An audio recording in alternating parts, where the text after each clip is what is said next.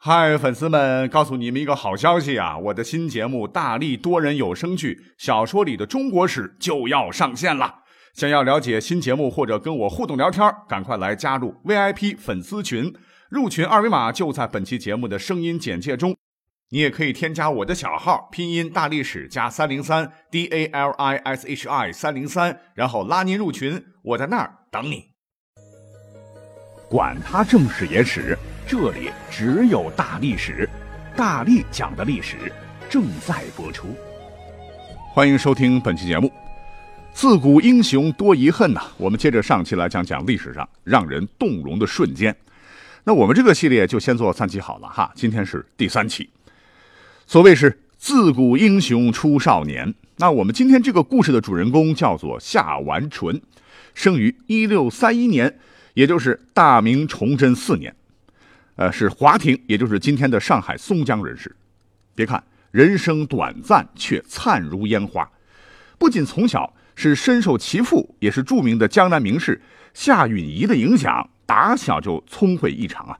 五岁读经史，七岁能诗文，九岁写出《代汝集》，名噪一时。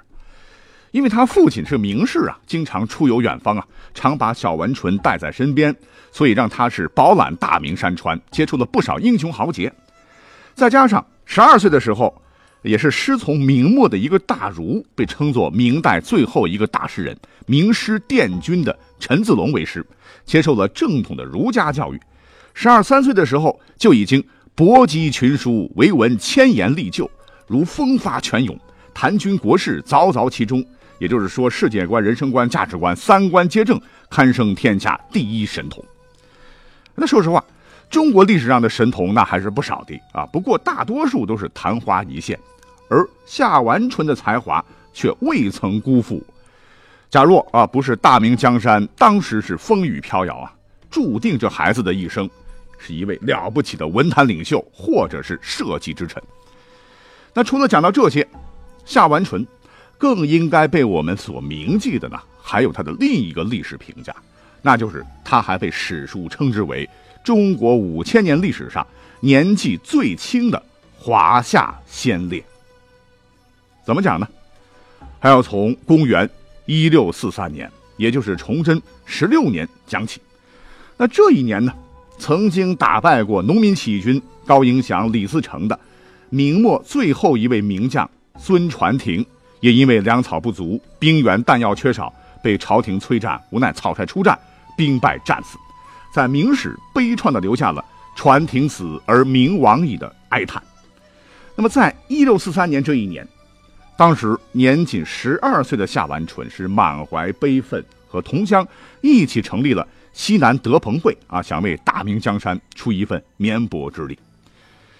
可是没想到啊，第二年春天，这个农民起义军。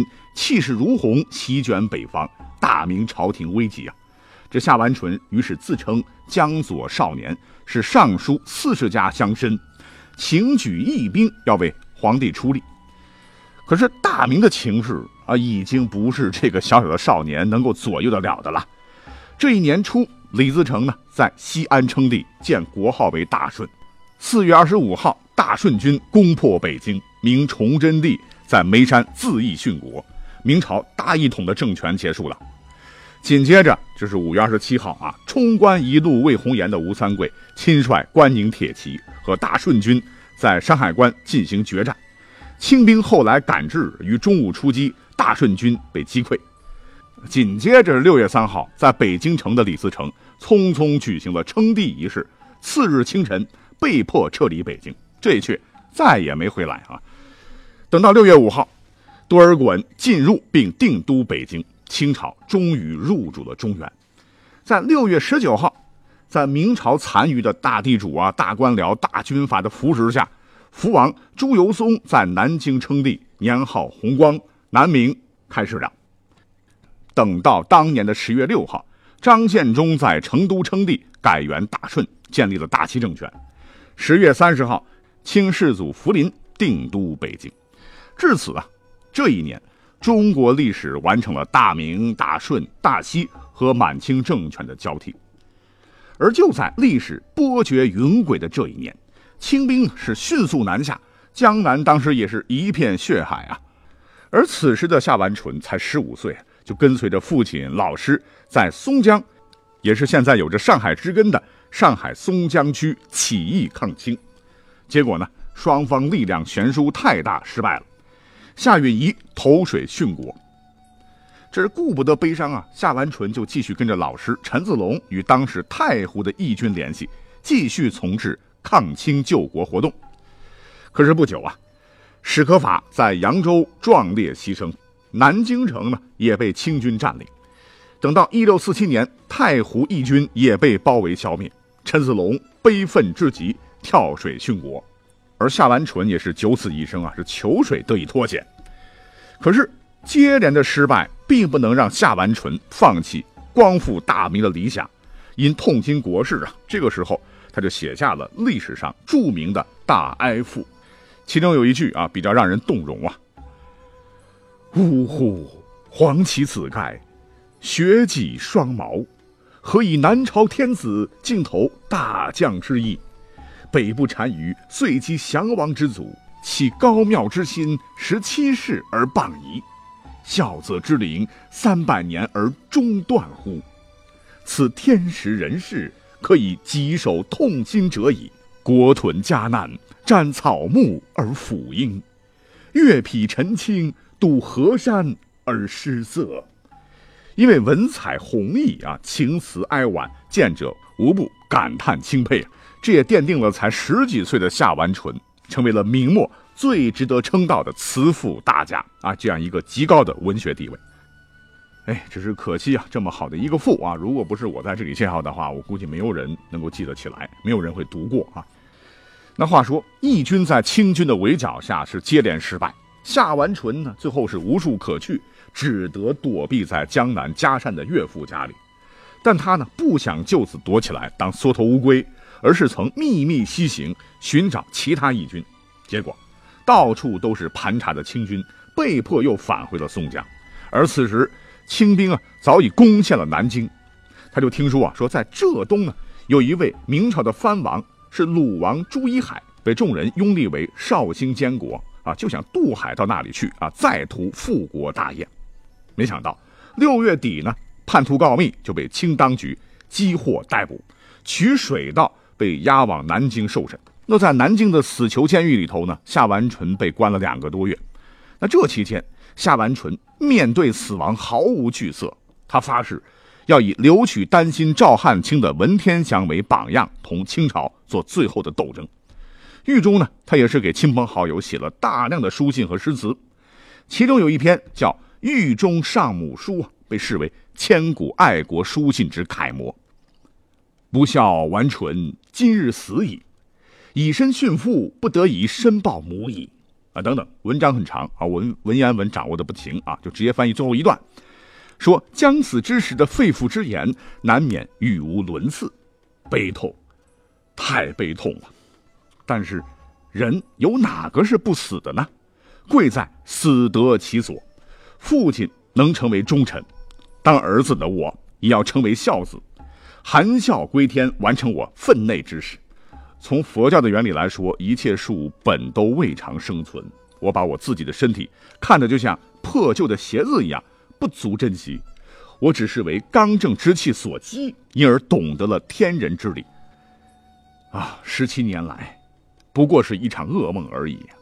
我来世还要报仇，而我的神魂也将遨游于天地之间，为我大明牺牲。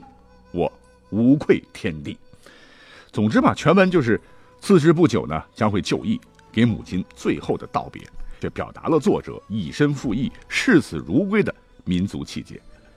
那我讲了哈，完颜淳文武双全，又是抗清名士，更是一位罕见的少年奇才。所以当时很注重舆论宣导的清朝啊，就派人多次劝他投降。可是呢，都被这个小伙子骂的是狗血淋头、抱头鼠窜。无奈，清廷就派出了一位他的老前辈，也是明清之际一位重要的。有重大争议的历史人物出马来力劝夏完淳投降，啊，这个人就是洪承畴。你为什么说洪承畴在历史上有争议呢？那本来洪承畴他是明王朝的重臣，那前头讲的孙传庭是他的部下啊，因镇压农民起义有功啊，打得李自成躲到山沟沟里去了，是官至三边总督、蓟辽总督。但是在关键的松锦战役当中，洪承畴可是被朝廷这种腐败的官僚体系害惨了啊！被当时的兵部尚书叫陈新甲这个人背后使绊子啊，是无法实现自己的战略思想。再加上我们都知道那时候明王朝已经十分腐败了，这个崇祯帝又生性多疑啊。洪承畴的前任袁崇焕千刀万剐，死的那叫一个惨，都让洪承畴压力非常大。所以呢，松井战役失败以后，那自个儿被清军俘虏了哈。本来是不投降的。可是皇太极力排众议，好言相劝，据说连他媳妇儿大玉儿都亲自登场，搞了个美人计，然后就让他思想动摇了哈。最后他是投降了清朝，这是人家都在皇太极这边干上了哈。可是明朝那边呢，崇祯皇帝还不知道啊，以为他自杀殉国了，还给他举行了一场非常隆重的追悼仪式。呃，不过话说回来，洪承畴历史上他确确实实为清王朝当时问鼎中原，是出过谋、划过策。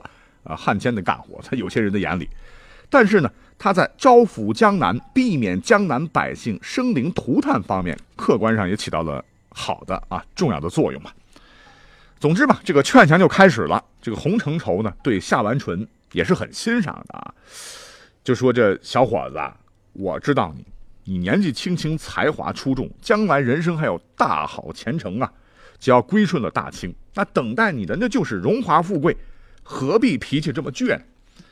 哎，夏完淳在堂下知道堂上的就是洪承畴，他心里头非常痛恨这个叛国奸臣，就故意说：“我虽然年纪小，但我不傻，我能明辨忠奸。